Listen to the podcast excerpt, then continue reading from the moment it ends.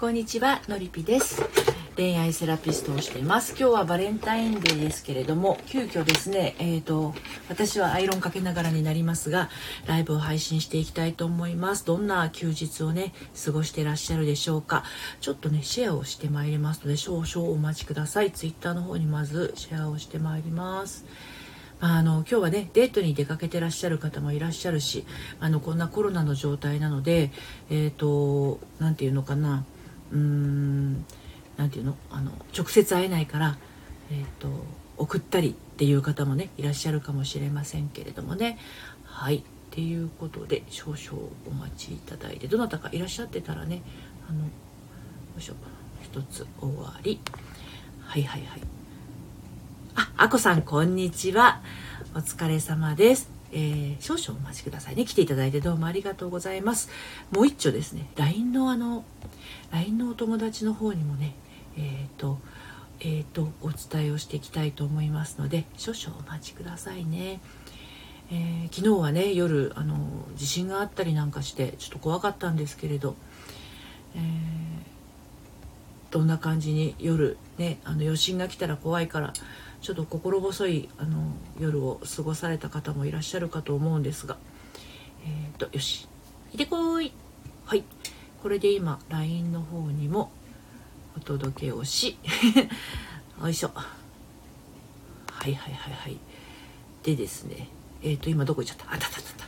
こんにちは。ねえー、っと今ね2箇所の方にご紹介しましたんで。アイロンをですね私あの週に1回ねまとめてかけるんですけれど日曜日にかけるか月曜日にかけるかっていうところなんですよね。あゆるり茶さんようこそお越しくださいました。こんにちは。ふわりさんこんにちは。なななさんこんにちは。ようこそお越しくださいました。ありがとうございます。今ねアイロンかけしてます。えっ、ー、と皆さんはアイロンかけをすることってありますか？あのー私ねあの再婚なんですけど最初の旦那さんってねあの自営業だったのでワイシャツっていうものを着ないお仕事だったんですよね。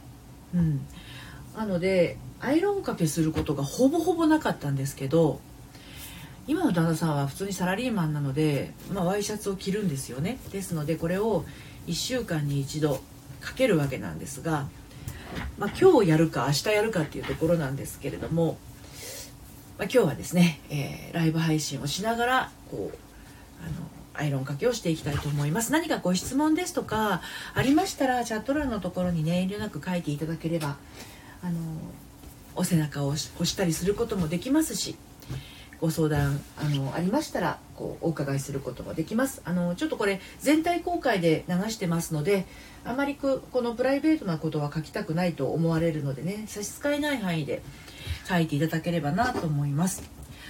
はい。人とさんようこそお越しくださいました。こんにちは。あのねバレンタインデーっていうとこう今まで告白したこともないような人に自分の気持ちをね届けるっていうあの意味合いをであの捉えられる方もいらっしゃるかもしれないけどやっぱり旦那さんだったりもう付き合っている恋人だったりしてもですね改めてその自分を思いを伝えるってすごく大事かなと思います。人とさんこんにちは。お久しぶりです。はい。でねやっぱりね思いっていうのは考えてるだけじゃね伝わらないんですよね。ハッフルパフ寮長さんはじめましてこんにちは。そうなんですよ。思いというのはどんなにそのなんだろうな熱い思いであっても、えー、ネガティブな思いであってもねこういう風にしてほしいとかこれは嫌だとかどんな思いであってもね伝えないと伝わらないし伝え方によっちゃ全然こう受け取ってもらえなくて、うん、あのモヤモヤが残ってしまうっていうことあるんですよね。なのであの伝わらないから諦めるのは簡単なんだけどあのもし伝えても伝えても伝わらないっていうことがあったら伝え方をちょっとね変えてみるっていうのも一つの手なんですよね。うちのあの彼氏はどんなに言っても分かってくれないとかうちの旦那は全然私の言うこと理解してくれないんだなんていうね時とかね。あずさんこんにちは。元バリキャリのアラサー女子さん。ようこそお越しくださいました。えー、皆さんがね今日どんな日曜日を過ごしてらっしゃるのか教えていただけたら嬉しいです。私は1週間に1度のアイロンタイムなので今は旦那さんのアイロン旦那さんのワイシャツのアイロンとあとはテーブルクロスこれが大物でアイロンかけにくいんですけどあとハンカチテーブルクロスじゃない間違えた。ランチョンマット。この辺りをねアイロンかけをしております。はい。どんなお休みを過ごすかっていうのもまあバレンタインデーの今日に限らずすごく大事でね。あののりぴ塾のね塾生もね自分のことを緩めるっていうこと自分をこう楽しませるとか、えーと、自分がくつろぐとかそういうことがなかなかこう自分に許可できないっていう方意外と多いんですよね。うん、これは私私は私なんか幸せになってはいけないんだとか私なんか楽しんではいけないんだとかあの私には楽しむ価値がないみたいなあの感じでわざわざこう自分を苦悩の世界にいざなってしまうような遠隔ヒーラー K さんようこそお越しくださいました、うん、そういう方意外といらっしゃるんですよね、うん、でまあ本当は自分は幸せになっていいっていうかあの人間って幸せになるために生まれてきているので幸せになるのが本当は当たり前なんだけど自分からねこうなんか不幸のドツボにはまっていっちゃうっていうあの人がねいらっしゃるんですよね。それまあ世界が閉じちゃってる状態なんですけどね。うん。まあ、自分で解決できたらそれには越したことはないんだけどどうしても自分の世界の中であの出口がない状態でもがいていてもなかなかいい解決にはならなかったりもするのでね。はい。えーとえーとあこさん。朝昼兼用ご飯を作ったので食べながら聞いています。あよかったです。あこさんこの前あのお昼のね私あの昼ライブと夕ライブをやってるんですよ。でお昼は12時15分からで夕ライブはオラクル占いをしたりあのコラボでこう一緒に恋愛相談したりするのが夕方5時から30分間の、えー、恋と愛と心のお話オラクル占いの時間なんですがこの間昼ライブの時に あこさん あの職場で聞いてくださってて食べたものが出そうになっちゃったって笑っててね。何の話で笑っちゃったのかちょっと忘れちゃいましたけども。はい。えー、あずさん、えー、最近頑張らなくてうまくいく設定に書き換えました。ああ、最高ですね。それすごく大事なことだと思います。はい、えっちゃんさんようこそお越しくださいました。20代、30代が集うサロン運営さん。なるほど、なるほど。私と近いですね。私もね、1月からオンラインサロンを始めたんですけど、まあ、アラサーからの方ですね。あの30代40代の方があのいらっしゃっていて、まあ、恋愛に悩んでいる方婚活に悩んでいる方それとあとは再婚活に悩んでいる方があのメンバーと一緒にねちょっと突き進んでいる状態。非常にアットホームな温かいこちんまりとした サロンを始めました。はい。えーと、ともこさんこんにちは。あお久しぶりです。はい。のりりんさんようこそお越しくださいました。お久しぶりです。そうなんです。あ、弥生さん、こんにちは。お久しぶりです。お元気でしたか？皆さん。なんか、たくさん来てくださってすごく嬉しいです。のりんさん、こんにちは。弥生さん、こんにちは。そうなんですよ。だから、どうしてもね、その悩みのドツボにはまってしまうとね、一人だと不安だし、なんかこう、なんだろうな、どこから勇気をもらっていいのかわからないし、誰に聞いたらわからないし、っていう風になっちゃうとね、やっぱりこう、時間がもったいないじゃないですか人生って時間だし命っていうのも時間だしなので、まあ、サロンのあの中でねみんなとこう励まし合いながら目標を立てながら夢を叶えながらねあのやってますね。ハーモニーさんこんにちは。おおハートありがとうございます。はいのりみさんハートおめめありがとうございます。そうなんですよ。であの遠隔平圭さんこんにちは人とさん最近管理職との面談があったのですが効率よく仕事して残業時間減らしてと言われてまた私は頑張ってないのかという呪いにかかりました。わお。先輩に相談したら頑張ってるから大丈夫だよって言ってもらって安心しました。自分でも認めてあげられるようになりたいです。そうなんですよ。本当ねあのよく言ってるんですけれどのりぴ塾生にも言ってますしサロンメンバーにも言ってることなんですが自分が一番の最強の味方だっていうところが腑に落ちるともうこんなにあの何て言うのかな心強いものはないんですよね。誰が認めてくれなくても自分の中にある芯が1本通っているとブレることがなくなる、まあ、昨日の昨日ちょっとセッションがあったんですけれど昨日セッションしていてもですねあのブレないっていうことについてちょっとお話をするとですねなんかこう真ん中に1本鋼鉄のような芯が入っている人のことをブレない人って思いがちかもしれないんですけどそうじゃないんですよね。あのブレない人っていうのはしなやかしなやかさがあるんですよ。だから多少なんかこうあの自分がへこむようなことがあったら健全にへこみます。でへこむんだけどしなやかさがあるので竹とかってしなやかさがありますよね。だからヒューンとこう右の方にギューッとこうへこむ方に触れても時間が経つとピュッて戻りますよね真ん中に。それがしなやかさなんですよね。うん、でこれが逆に鋼のように鋼鉄もガチガチのこう硬いもので芯を作ってしまいますと自分が信じているものがポッキリと折れてしまうとですねもうあの折れたまま戻ってこれないんですよ。そうとも子さん。柔軟に対応できるっていうこと。だからへこむことは人間は生きていたらあの必ずありますしね。悩みがなくなるっていうことは自分の中に向上心というものがあれば必ず生まれるんですよねだから恋愛をしていてもあの結婚していても仕事をしていてもなんだろうなあの悩みは絶対あの生まれるもんなんですよ。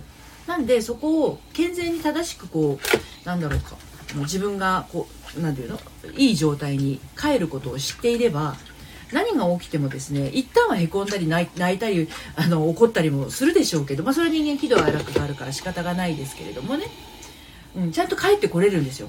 ニュートラルな自分にね。だからバッキバキに自分の中に芯がありますみたいなのは単なる頑固頑固女というか何て言うのかなかたくなな女っていうねあの可愛げがない女うんはい、平さん、竹のようなしなやかさ、大切、そうです、そうです、そうです。すごく大事ですね。のりりんさん、へこんでいたので、ここに来れてよかったです。あ、よかったです。ね、あの、へこむこともありますよ。人間は生きていればね。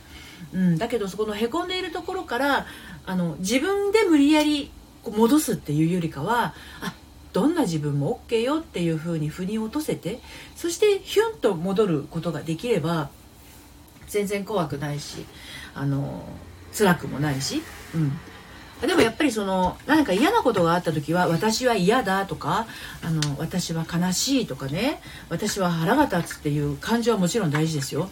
あの今日は雪の宿さんが視聴会します。雪の宿さんこんにちは。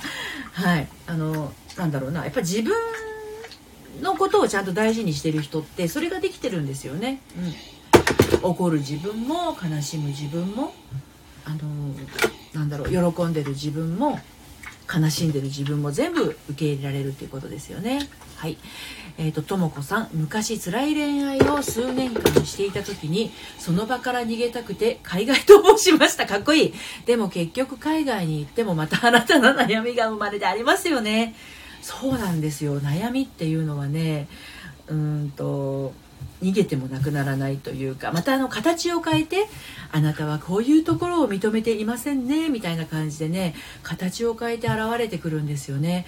であのサロンの方だとかあとは、えーと、ドリビ塾生にはあの言ってますけれど今の問題を目を背けていたらまた形を変えて同じようなことで悩みを繰り返しますよっていうような話をするんですがそれ根本の部分がね自分の中でこう分かってないとまた同じことを繰り返すし恋愛だとしたら同じような人に引っかかりますね。はい。とも子さん環境を変えてもまた悩み事はできるのねって思いましたそうそうそうそう。環境を変えられても自分からは逃げられない。そうですね。うん。であの自分っていうものがそのどういうふうにどういうことが望んでいてとかどういうことが楽しくてとかどういうことが心地よくてみたいなものがね分かってる人っていうのはわざわざその自分が不快になるようなところには本当はハマっていかないはずなんですよ、うん、だけど自分のなんだろうな快不快みたいなものをちゃんと腑に落ちてないともう気づいたら自分をわざわざいじめに行くようなところにはまってしまって苦悩してやっぱり私はダメなんだっていうところにねあの着地するわけですよね。うん、でも以前はそんな風にえーと、自分のことをねあの虐げているというかわざわざ自分をこう自分がモヤモヤする場所に自分を置いてみたりとか自分がざわざわすることに取り組んでみたりとかってしていた人がですよ。あ私は本当はこれが欲しいんじゃなかったんだというところに気づくのって直近の出来事からじゃないんですよね。はい。今日は雪の江戸さん失うことが怖くて伝えられない思いってあります？ありますありますあります。すごくあります。で失うことが怖くてっていうところは結構深いことで、まあ、一人一人ちょっとあの詳しくお話ししていくとですねまあ大体幼少期と結びついてたりしますよね。うん、で何を失いたくなかったのかっていうのも場面場面が皆さん違うので、まあ、そこを扱ってあげると本当に大号泣する方あとはもうあのなんていうの？大爆発する方怒りが 様々ですけど、まあ、その湧いてくる感情を全部感じてあげないとその思いっていうのはねあの今現在の自分もやっぱり怖くて怖くて先行けないっていうことにもなりかねないんですよね。本当本当あの怖くて動けない人多いですよ。でもね怖くて動けなかった人が多分今ここにあののりぴ塾入ってくださってる方もいらっしゃるのでお聞きするとあれかもしれないんですが怖くて動けなかったことが気づいたらできていたっていう方手を挙げてください。前はこんなの怖くてできなかったんだけど今なんか気づいたらやってるわみたいな感じの人いませんか？のりぴ塾生。ね？前はできなかったことができてるのはこれは自分ができないことも認めたりとか自分ができることをだけをこう頑張ってやってみるとかっていうことがあの腑に落ちたからなんですよねハムさん。両手上げちゃった。そうなんですよ。やっぱり自分の中にあることを向き合ってあげ自分と向き合うことがあのもうすごく辛かったと思うんですよね。うん。自分と向き合うってめっちゃこうハードルが高いというか勇気がいる。あの私がなんだろう私が私で亡くなるのみたいな。桃江ちゃんの年頃の歌詞みたいな「私が私で亡くなるの」知ってます？そう。その歌みたいな。ちょっと怖いんですよ。でもねあの多分なんですがあのここ手挙げてくださった方はノリピが一緒だったからできたみたいなところがあるんじゃないかなって。自負してるの実は。あの誰か一緒にいてくれたらねその自分の嫌な部分とか自分のこうめめちゃくちゃこうなんだろうなどす黒い部分とかをあの見るのもね 意外とこうマゾ的な気分で「はは懐かしい」そうそう。自分のネガティブな部分って見たくないじゃないですか。でもね誰か一緒にいると意外と勇気持ってねできちゃったりするんですよね、うん、でそうした後に広がる世界っていうものが本当にこうなんだろうなあの見たこともないような世界がねやってきたりもするしクラッカーありがとうございます。なんでまああの個別でねのりぴ塾でやってる方はもちろんですけどあのオンラインサロンも一日一日のその励みになるというかあのなんだろうな確認確認みたいなもの、うん、でこれって別にサロンに入らな入ってる方はもちろんですがサロンに入ってなくても自分がどう感じているのかとか自分がどう思っているのかっていうのはちゃんとね丁寧に扱ってあげないとかわいそうです自分が、うん、だそれが自分で一人でできる人はもうどんどん自分がどう感じているかどう思っているか、あのー、その都度その都度感じてあげればいいんだけど、まあ、なかなか最初はね自分一人じゃ難しかったりもするんで、まあ、心の仕組みもあるからね。はい。いや、ノリピの存在大きすぎます。見るの怖すぎる。そうなんです。めちゃくちゃ怖いんですよ。自分のこと見るの。ああ、そんなそんなそんな触れ触れずに忘れていた記憶をなんでここで言う無理とかなって。でも、記憶が忘れていても体が覚えてるんですよね。私、過去にお母さんとの、あの、なんだろうな。やり取りなんて覚えていませんとか私お母さんと別に今仲悪くないですしとかあのいや別にお母さんとそんなにちっちゃい頃そんなあれありませんでしたよって言ってる人が実はどっこいはこんなことがありあったことを思い出しましたって言ってそのことを思い出すか思い出せないんだけどブオって先に涙がやってくるかどっちかですね。うん、でそんなこんなして自分の感情をちゃんとこう整えてあげるとねあの自分新しい自分がいたことに気づくあ私は本当はこうしたかったんだなみたいなことに気づいていくっていう順番があるんですよね。うんやっぱこう今日バレンタインデーなんですけどなんかこう告白するのが怖いとか好きっていう思いを伝えることに自信がないなんていう人も実はなんかこう嫌われたらどうしようとかねこんな風に言われたらどうしようっていう妄想劇場の中にいるわけなんで、まあ、その妄想劇場が生まれるっていうのも、まあ、大体は過去の出来事から紐づいてることが多いんですよ。私もね10代20代は告白することめっちゃ勇気がいりましたけどね。うん。でなんでそもそも恋愛して告白しようとする時にきっと私はあの人からは好かれてないに違いないとか嫌われるに違いないって思っちゃうのかっていうとこなんですよね。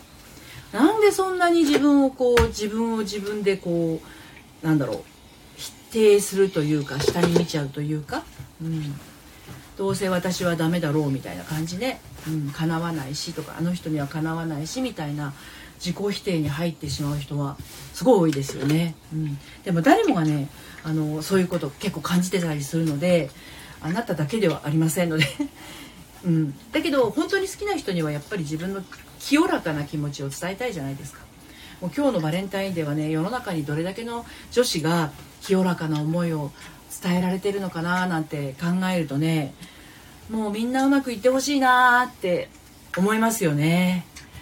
本当にあのその思いはねこれしょっちゅう言ってるんだけど相手に彼女がいようと相手が結婚してようとアイドルだろうと関係ないんですよ好きっていう気持ちが自分の中に湧いてきたっていうのはめちゃくちゃ尊いことだからそれはもう本当に大事にしてほしいんですよね。うん、でそこから先その思いがエゴになっていくのか本当の愛情になっていくのか執着になっていくのかっていうところなんですよね。好きっていう気持ちにはあの悪い要素はもうなくて、うん、そういう感情を抱ける自分を褒めてあげてほしいなって思うんですよね。仮にそれがあの結婚してる人だったり彼女がいるいる人だったり相手が自分が女性で相手が女性であっても自分が男性で相手が男性であってもそれは関係ないと思うんですよね。そこから先じゃあどうするかっていうところに本当の愛情の質というものが生まれてくるわけでね。うん、だから好きになることは自体は全然悪くないというかむしろ本当にその好きっていうのはね婚活アプリやってる人とか結婚相談所とか行ってる人お分かりかと思うんだけど好きになろうとしてもなれないもんなんですよこれが。ねあのーなんだろう親戚のおばさんとかが持ってくる縁談のあのお見合い写真とかも「この人いい人なのよ」って言われたっていえ全然ときめかない人があるじゃないですか。じゃ好きっていう気持ちは人から提供されてああなたが好きなら私も好きになるかもしれませんみたいなものではないですよね。人とさん好きになれるのすごいなって思います。なかなかそういう気持ちが湧かないの。そうですよ。本当本当。だから好きなものがあるっていう人はねあの幸せだと思いますよ。でねあの好きな人がいませんとかもう彼女があ間違えた。彼氏ができません。もう手前に好きになれるような人が周りにいませんっていう人はそもそもなんですけど自分が好きなものに囲まれて過ごしてないのかもしれないですね。ですのでどういうことかっていうと好きっていう風な気持ちになった時のあの言葉にできないこう体の内側にある感覚お気に入りのものとかえーと、そばにあったら心地いいものだとかハーモニーさん本当に好きって気持ちめっちゃ特別。同じく推しがいることもめちゃめちゃ特別。そうですよそうです。よだからそもそものあの自分の空間にね自分が普段生活している空間に好きじゃないものとか心地よくないものとかを並べすぎているとあの好きっていう感覚埋まっちゃいますよね。埋まってっちゃうんですよ。なんで私はこんなこんなこんなに、ま、部屋の周りは汚いんだろう。メールはとか。だけどなんだろう片付けんの奥だわとか。あのパソコンを起動すればアイコンだらけでうざいわとか。メーラーを起動すればあちょっとなんかメールマガジンばっかりだわとか。なんかこう自分がこうドーンとくるようなものばっかり置いてったら好きっていう感覚とか楽しいっていう感覚とかワクワクするという感覚とかないじゃないですか。だから自分の付き合うお友達だったりとか自分が着ている服肌触りのいいものとか色がこう好みだとかね、音楽も自分が聴いてて心地よくなる音楽だとかそういうものを周りに配置しておけばああなんてくつろぐんだろう安らぐんだろうこういう時間好きだわってなるじゃないですか。あのなんだろう日常的に好きなものが周りにない人って好きの感覚忘れちゃってると思うんですよね。はい。ゆるりちゃさん彼も好きだけど他の人も好きっていう気持ちがどんどん生まれます。いけないことなのかと思ってました全然いけたくないです。私旦那のこと好きですけど人間として好きな人いっぱいいますよ。うん。あの好きなものがたくさんあるってすごく幸せなことだと思いませんか？そういえば昨日のあのセッションでも気になる人がいるんですけど気になる人が他にもいるんですけどみたいな話をしていてね。うん。あ待って待って待って。ハーモニーさん好きなものを周りに置くっていうの？ノリピのラジオで聞いてめちゃくしっくり腑に落ちました。そうね。そうねそうね。ハーモニーさんですよ。猫ちゃんがね、まあ、いるじゃないですか。好きなものが本当にあるとねそれだけで心が喜ぶじゃない？そういうものをですねもっともっと増やしてほしいんですよね。えゆさんずっと欲しかった絵本棚買っちゃった。幸せですよね。あ嬉しいな見るたび。見るたびああやっぱりええわってなるじゃない？弥生さん関西弁だから。きっとええわ。やっぱこれ買ってよかったわってなるじゃない？そうなんですよ。だからねお洋服もねバーゲンのものももちろんいいと思うんですけどたくさん買うっていうよりも本当に自分が欲しいものを一つ買うっていうのはやっぱりこれいいわっていう感覚になるんですよね。ハモニーさんですです。今回の引っ越しで好きなものだらけにしようと思って昔の家具ほぼ捨てましたさ。最高ですね。そう。この今のハーモニーさんのこの言葉めちゃくちゃ大事なんでちょっと待って。これ固定コメントにしますね。うん。あのね好きなものだらけにしようと思って好きなものだらけにするのはもちろん大事なことなんだけど昔の家具家具ほぼ捨てましたってあるじゃないですか。これがめっちゃ大事です。スペースがないと好きなもの入ってこれないんですよ。うん。なので私がのりぴ塾でやってるセッションはその好きなものを入れるためのセッションなので過去の感情とかを感じきるっていうのをやってるんですよ。ちゃんと感じきってあげるとそこにあの新しいものが入ってくるスペースが空くんですよね。でその入ってくるものを心地よいものにしていこうっていうちゃんとこう仕組みがねあるんですよね。であののりぴの隠れ家のオンラインサロンの方は心の仕組みってこうだよっていうところを話をしていて、まあ、個人個人のあの悩みにこう当てはめて自分でね当てはめてやってもらう形にはなりますけれど、まあ、なんせまだ始まって1ヶ月経ってないサロンなのでね、まあ、これからどんどんになりますがもしご興味ありましたら初回分のところからねあの遊びに来てください。本当にね10人ぐらいのちっちゃいサロンでちっちゃいからこそちっちゃいからこそあったかい。ですね。はい。ですので、まあ、自分の中にあるいろいろなごちゃごちゃしているものをですねあのー、こう捨てていくっていうかあのちゃんとこう感じきって手放していく。をしてあげないと幸せな思いっていうのはなかなか入ってこないんですよね。うん。はい。えーと、ハーモニーさん、だが好きなもの厳選しすぎて何も変えてない。いいと思いますよ。そういう時期なんだと思いますよ。やゆさん、妥協せず、色もお取り寄せにしたので、10日後に届きます。のりぴのおかげでワクワクを感じられるようになり、あの、あくまできっかけです、私は。もともとあったんですよ、やゆさんの中に。ワクワクの種が。だけど、いろいろな 固定観念だったりとか、周りの目が気になるだとか いろんな思い込みがあって埋もれてただけなのでお庭に植えた種も上にいろんなものがかぶっちゃったらなかなか芽が出ないじゃないですか。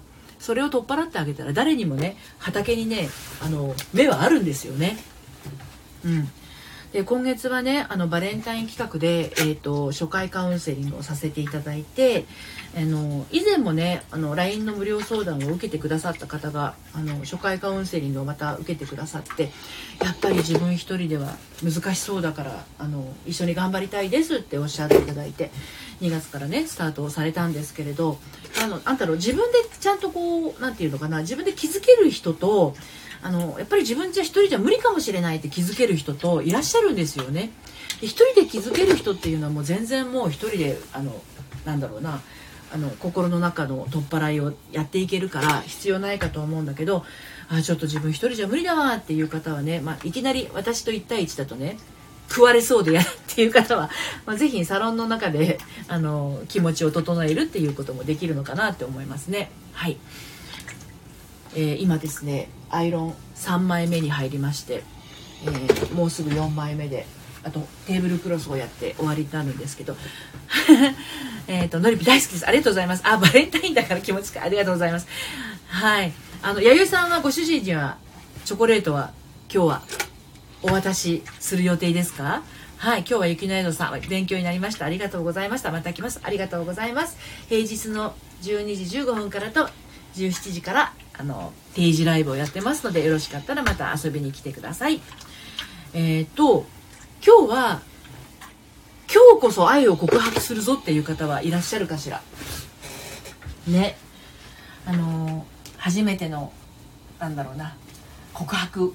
ここから先どうなるかなっていう方いらっしゃったらお背中ドーンって押します。ね。あのまあ言いたいことはねあの自分のその湧いてきている思いをちゃんと届けてあげてほしいなっていうことだけですね、うん、せっかく生まれた気持ちをあの殺さないでほしいなっていうのがすごくありますね、うん、あの全然こう恥ずかしいことじゃないです、うん、でそれを相手がどうするかっていうのは相手の問題なのでそこは面倒見なくてよくて自分がそれを伝えたいかどうか届けたいかどうかだけなんですよね。相手に相手がこう思うんじゃないかとかあの相手にはどうこうっていうのは相手が決めることですから。相手の脳内は面倒を見ない。自分がどうかっていうところを大切にあのなんだろうなしてあげるといいと思いますよ。中にいる自分中の人、うん、中の人があの喜ぶと思います。はい。えー、弥生さん今日も主人はお仕事なので今から子供たちと買いに行きます。ああじゃあ素敵なねあのー、プレゼント。旦那さんきっと喜びますよね。そうそうそう。今こんななんかそういえばあの私普通に喋ってますけど夕べ地震怖かったですよね。夜あのー、結構揺れて緊急地震速報も鳴ったしスマホもグワングワン言いましたしあのまあでも東北地方の人はあの結構あのいるんですけど友達がね。なんだろうあの311を彷彿とさせるような揺れだったって福島のお友達があのおっしゃってましたので結構やっぱりあの揺れたみたいですね。うん、でも私のうちは何か物が落ちたりとかそういったことはなくてあでも愛知に住んでる息子がうちの方も揺れたって言ってたからやっぱ結構広範囲に揺れたみたいで。まあ結構な揺れでしたよ。細かくガガガガガって言ってたのがあのグワングワンこう回るような揺れ方に変わったりもして。でうちはあの停電はしませんでしたけどあのうち千葉県の船橋市っていうところなんですが隣の市川市と、まあ、船橋市の一部が停電したりもしていたようなのであの関東もねあのちょっと被害というか影響が出ましたね。そうなんですよ。から怖いですよね。でもいつ来るかわからないしね地震だけはね。うん。でしばらくはちょっとね余震にも気をつけなきゃいけないなっていうところなので皆さんもね気をつけてくださいね。あの例えば今今というか夕べはその福島沖だったっけ？宮城沖だったっけ？震源はね。海底結構こう深くて50キロぐらいだったようなんですけどあの福島とかあの宮城の方が揺れてその後長野の方が揺れてとかあの新潟の方が揺れてとか全然違うところにこうやっぱりプレートって中でねつながってたりするから影響が出やすくなるのでこればっかりはこう次どこ揺れるっていうのはね必ずしも次も福島沖っていうとは限りませんのでここはちょっと気をつけなきゃなっていうのがありますよね本当にね。うん。そうですよ。ちょっと怖かったですね。昨日の揺れは久しぶりに大きな揺れで長かったですしね。そうそうそう弥生さん。地震長かったしたりしびっくりでしたね。のりくん無事でよかった。お子さんとか大丈夫でした？こが怖がりませんでしたか？弥生さん。あの揺れはねちょっとあのちっちゃい子にはあの結構怖いんじゃないかな。音もするしね。揺れが大きいと揺れも怖いけど音が怖いですよね。食器棚のガタガタだとか、うん、ああいうなんだろう。バキバキ言ったりする音とか怖いですからね。あ一人暮らししている人とかめちゃくちゃ不安だと思うし私もあのこれはねあのそうそうクライアントさんから「うんと、のりきさん大丈夫ですか?」っていうメッセージもらったりとか私もクライアントさんに「大丈夫ですか?」って送ったりとかしてましたけど、うん、あでもそうやってつながってるっていうのはあの安心感ありますよね。子供2人とも爆睡でした。さすが！よかったですね。でも気づかなくってね。うん、まあ、気づいたりしたら怖いと思いますよ。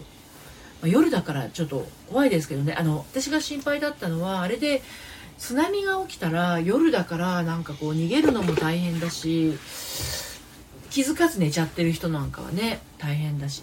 のりりんさん昨日地震知らなかったです。皆さん無事でよかった。地震あったんですよ本当に。マグニチュード7.5、えー、震度6強だったかな宮城の方で。でうちの方は千葉は震度4ぐらいだったんですけどね。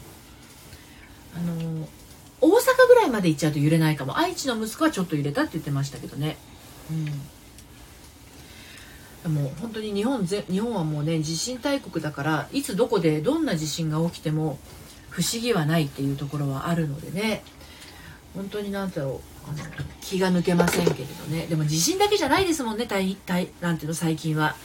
なんかこう台風じゃないのに大雨で洪水だとか土砂崩れだとか、まあ、台風も凄まじいし本当にねあの気が抜けないし、まあ、コロナもあるしでねなんかこう自然災害あ地球が起こってるんですかねこれ。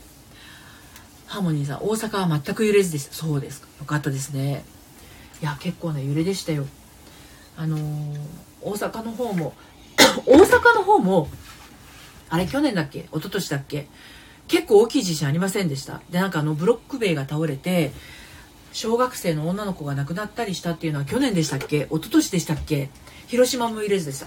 よかったです。でも広島の方も前に土石流とかあったりしたことありませんでした。だからね地震だけじゃないんですよね。大阪も去年一昨年の台風台風じゃないなあれや。大雨？台風？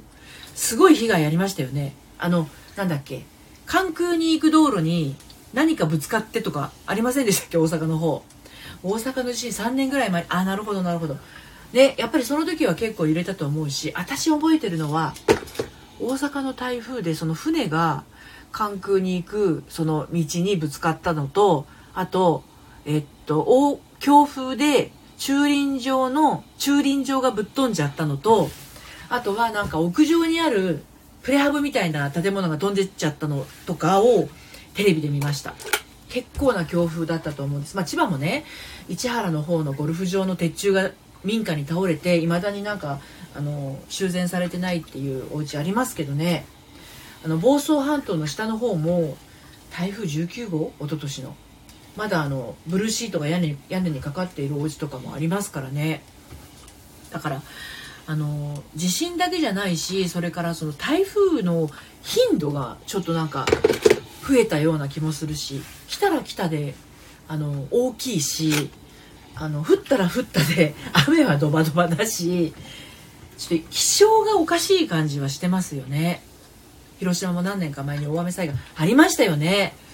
朝朝何区とか朝北区とかありませんでしたっけ？地名がね私本当よく分かんないんだけどの土砂災害がすごくこうあったような記憶があります。だからもうねあのど日本全国どこにいても安心はできないなっていうのがありますよね、うん、だからこそですよ。だからこそ自分がその自分の中にしなやかな芯を持って自分のやりたいことをやりたいようにやっていくっていうのが何だろうな。あの生きててよかった。楽しいな人生は良かったなっていうね。ひかりさんこんにちは。今日はお休みかな？ひかりさん。ねあの今ようやくですねアイロンかけが終わってアイロン台をうっこいしょ。畳んでいる。畳んでいるところです。まああのうっこいしょ。よいしょ。アイロンかけが今終わって。はい。なんかアイロンかけ人生良かったなそうそう。のまりんさん、えー、こんにちは。はじめまして。ひかりさん仕事お昼休みですかね。はい、今日今ね、急遽、あの、アイロンかけながら、バレンタインデーですし、あの、ライブをしようかなと思い立って、あの、やっております。そう。人生良かったなっていうのはね、あの、自分しか感じられないものなんですよね。うん。そう。だから自分がしか感じられないことは自分がどう感じるかっていうことがやっぱり全てになるのでね。ひかりさん仕事でうまくいかなくてお弁当食べてたらああのりぴのライブしてると思って急いでさ仕事でうまくいかないことがあったの？ね。そういう時もあるけれどあの午後はきっとうまくいきますよ。ひかりさんだもの。大丈夫。午後はきっとうまくいく。うるうるしてるし。うん。まあうまくいかないこともありますよ。ピエン。かわいい。あのね私ぐらいの年の人がピエンって言うと何言ってんのって言われちゃうけどひかりさんぐらいの年の人が言うと可愛いねやっぱり。あのいやひかりさんね仕事でうまくいかなくてなんてね私もしょっちゅうありますよ。なんかあの傍から見るとねあのすごくこうエネルギッシュにバイタリティ溢れて仕事楽しそうに見えるかもしれないけどね。そうそうでもないんですよ。うん。えー、ひかりさん昨日からです。お客さんと会わないです。うん。それをね口に出せてるから大丈夫よ。うん。このお客さんと会わないわみたいな。会いますよ。会わないお客さんって。接客業をやってる人は大抵そうだと思いますよね。うん。ひかりちゃんのリピのライブに救われるね。ピエンかわいい。かわいいですよねのりんさんねピエンってね。うん。会わないお客さんいますよ。だって全員と会ったらおかしいじゃないですか。うん。私なんかもう Facebook とか見てて一応お友達にはなってるんだけど 会わないなと思ったらすぐ解除しちゃうもん。ない？そういうの。すぐ友達解除みたいな。友達解除じゃなくても非表示とかね。うん。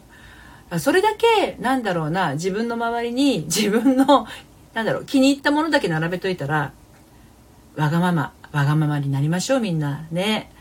そう自分に対して優しくね。うん。弥生さんありがとうございます。そう救われました。嬉しかったです。ライブで元気もらおう。そう私はね逆にあの私がねもらもらってますよ。元気を。皆さんから。だってあのアイロンかけライブやったって誰も来なかったらどうしようってね。いつもね70%ぐらい思ってるんですよ。あの昼間のライブもそうだし夕方のライブもそうなんですけど誰も来なかったらどうしよう。でも誰も来なくっても喋る練習だいと思って喋ってるんですけどそう。だから一人でもね聞いてくれる人がいたらその人に向けて話すっていう形でライブはやってますけど今ね延べ19人ぐらいの方がいらっしゃってくださっていてめちゃくちゃ嬉しいじゃないですか。本当ありがとうございます。はい、えー、ハーモニーさんわかる。すぐミュートにする。しますよね。だそうやって自分をなんだろうな嫌な気持ちになるところから守るっていうのがすごくあの自分に優しい行動なんだけどお客さんだとそうもいかないわけなのでうんひかりさんのりぴタイミングよくライブありがとうございます。ね。でねあの気に入らない人って周りにやっぱりいると思うんですよ。ああ合わないなっていう人が。で本質的に合わない人をあのー、こう何て言うのかな自分の中から追い出すっていうワークとあとは自分の中にあるもの自分が自分の中にあるんだけどないように見せているものを周りの人がこれってあなたの感情じゃないの？みたいな感じで見せてくるっていう人もいます。はい。のりりんさん、私ものりぴライブ救われて、あ、どうもありがとうございます。やゆさん、いや、おるおる、お客さんだから我慢するけどって人いたはいるよね。いますよね、ひかりさん。のりりんさん仲間ですね。のりりんさん、ひかりさん仲間。そうそうそう。みんな仲間ですよ。嫌なことが、嫌な人がいた時も、いるとした時に、2種類あるんですよ本当に合わないっていう人とあの自分の中にあるものを自分がないようにしている状態をあんたこれ自分の中にあるのないことにしとるやろみたいな感じでそういう人が周りに現れるみたいなね。うん。あ、ひかりさん、ああ、わかるな。これって私の感情と見せられることありますね。あり、あるんですよ。それは何が手っ取り早いかっていうと、のりりんさん合わないありすぎる何が手っ取り早いかっていうと自分の中にあるなっていうのを受け入れてしまうのが一番手っ取り早いんですよね、うん、私もね本当にあの気に食わないような人がいた時に自分の中にこれはあることが見えてる場合がありますよとかっていうのを知った時にえ絶対私にはないしとかって思うことももちろんあるんですよ。もちろんあるんですけどそうじゃない時もあるんでやっぱり。自分に絶対合わないっていう人と自分の中にあるのを自分が認めてないもの両方あるのでどっちかをこう自分の中でこう判断できないと辛いですよね。うん。まあ、でもいろんな人がいるからね。うん、でもそういう、あの嫌なお客さん合わないお客さんとのやり取りがあのまた光さんの何て言うのかなお仕事の中でのレベルアップ。あのサロンの限定配信ってさ光さんが教えてくれたあの神社の階段、うん、の一歩を確実に踏んでいますので。はい。あのそういうことで悩んでいる後輩ちゃんがこれから入ってきたりとかね、うん。あのまあ、プライベートでもそういったことがあった時のあのなて言うのかな。対処法に役立っていくんじゃないかなと思いますね。はい。えゆさんよく自分の鏡って言いますよね。なんか気づかせるための出会いなのかなって感じて。ああそうそうすごくあると思いますよそれはね。うん。なんかこうムカつくみたいな表あの感覚とかもあると思いますしね。大体そうだと思います。ムカつく人が現れた時っていうのは自分の中で抑えてる感情か本当に肌感覚で合わない人かどっちか。だから自分の鏡って思ってしまってえー、私ってこんなところがあるのかってへこむっていうのはちょっと違っていてあの本当に合わない人っていうのもいるからそこはちゃんとこう自分の中で選別してあげないとあのかわいそうですよね。自分がね。うん、ああ神社の階段。そうそうそうそうそうそう。あの無駄にな無駄なことは一個もないのでね。人生の中で起きることって。うん。だって私ほら離婚して再婚してるじゃないですか。で結構20代なんて二股かけられたりとかお見合いのいろいろ吸ったもんだとか婚約破棄だとかいろいろありましたけどあのー、あの時はそれぞれにしんどかったけど今役に立ってるじゃないですかね、うん、だから無駄なことは一つもないんですよね。自分のこう苦労したことっていうのはきっと誰かの誰かの役に立ってたり誰かの背中を押すことになってたりという風にねなるのかなって感じますね。うん、はい。ということでなんだか46分も喋ってましたね。ひかりさん、なんかちょっと今日お客さんに意地悪じゃないけど、いつもかなり融通聞かせますが、聞かせてあげて、あげ、聞かせてあげませんでした。多分それでモヤモヤしてるのかも。あー、なるほど、なるほど。うん。いつもはそのお客さんに融通聞かせて差し上げてたんですね、ひかりさんがね。うん。でもなんかその人と合わない感じがしたから聞かせてあげませんでした。聞かせてあげられなかった自分に、ああ、なんかこう責めちゃってる感じなのかな？もしかするとね。うん。どこかで罪悪感みたいなものを持っていたりするのかもしれませんね。あ、ことまるさんこんにちは。ようこそお越しくださいました。はい。アイロンかけながら、あの、ふと思い立ち、バレンタインデーの、えー、恋愛談義ライブをしておりますけれどもね、まあ、いろいろとつらつらとねお話をしていますが間もなく終わるところでございます。はいあのー、誰にも彼にも優しくしなくてもいいんですよ。一番一番優先してあげてほしいのはやっぱり自分なんですよね。うん。はい、やゆさん今日もありがとうございました。こちらこそです。はい、自分に一番や優しくしてあげてそして溢れ出たもので周りの人を優しくしてあげるっていう風にするといいと思います多分どこかでひかりさんの場合自分が満たされないところがあってあのそれを周りに出すことでもうなくなっちゃうような枯渇感とか危機感みたいなのを感じたのかもしれませんよね、うん、だからまず自分を満たしてあげて自分の好きなもの今日はお仕事終わったら自分の好きななんかこうスイーツだったりとか自分の好きなお料理だったりとかそうだな自分の好きな香りとか自分の好きな入浴剤とかそうね自分の好きなシャンプーに変えてみるとか、うん、そういうふうに自分をこういたわってあげるとあの気持ちも上がるし明日また切り替えてお仕事できるかもしれません。はいということで、今日はこの辺りで終わりにしたいと思います。はい。いつもたくさん遊びに来ていらっしゃって、どうもありがとうございました。また明日平日12時15分からの昼ライブ、それから夕方の夕ライブ5時からですね。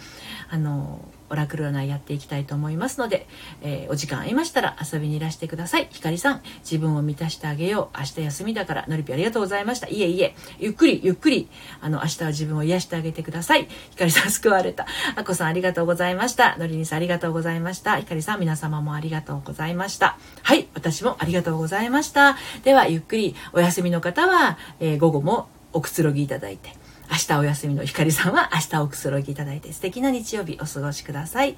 それではまた、さようなら。